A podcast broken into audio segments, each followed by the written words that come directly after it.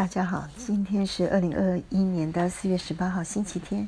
今天六十加的日常要跟大家分享的是 Google 的一本书，名字叫做《你有多自律，就有多自由》。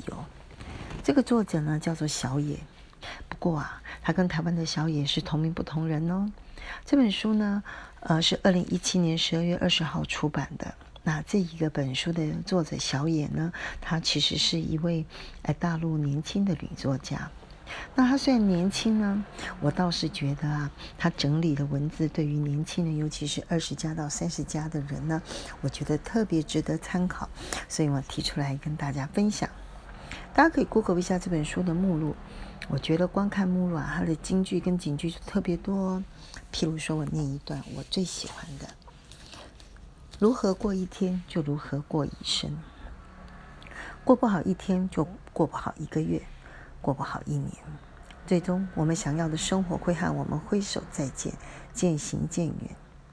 时间对每一个人而言都是公平的，我们每人每天都拥有二十四个小时，那这个二十四小时串联起来就是我们的一生。如果你对身体不负责，就会昼夜颠倒，神经衰弱；如果你对工作不负责，就会草草结束，升迁无望。如果你对感情不负责，你就会任由游戏啊或电玩的时间占据你本来应该互相陪伴的时间，最后分道扬镳。如果我们选择自律，那么就是对自己负责，对工作负责，对家人负责，跟对未来的伙伴负责。幸福与运气的背后是看不见的自律的。另外，唯一自律者得自由。不要抱怨，要努力成为你自己，你喜欢的自己。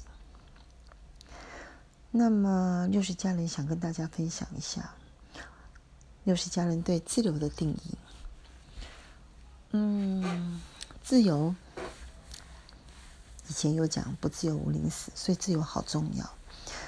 我的解读是，自由指的是对时间跟空间的自主权，能够自主选择做什么。也能够自主选择不做什么。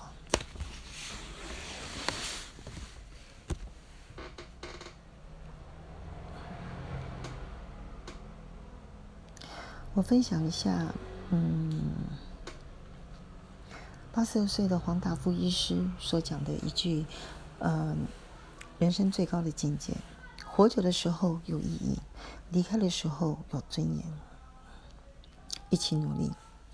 成就自己的幸福人生，也协助家人成就幸福的人生。以上。